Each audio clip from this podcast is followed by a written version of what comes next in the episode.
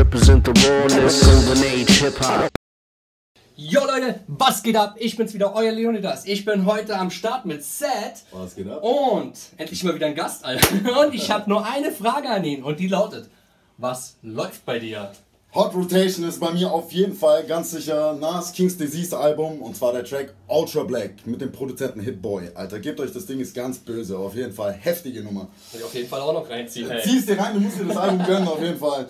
Dann, äh, ich bin einfach ein UK-Liebhaber, da ist bei mir in der Playlist Jay Huss und Burner Boy Play Play heißt der Song. Gebt euch den Song, der ist auch richtig böse, Alter, macht richtig gute Laune.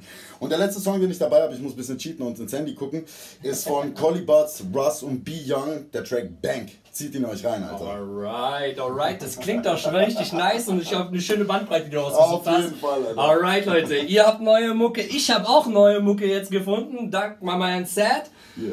Wir sehen uns das nächste Mal. Viel Spaß weiterhin bei der Show. Zieht euch die Playlist rein, die wir gemacht haben.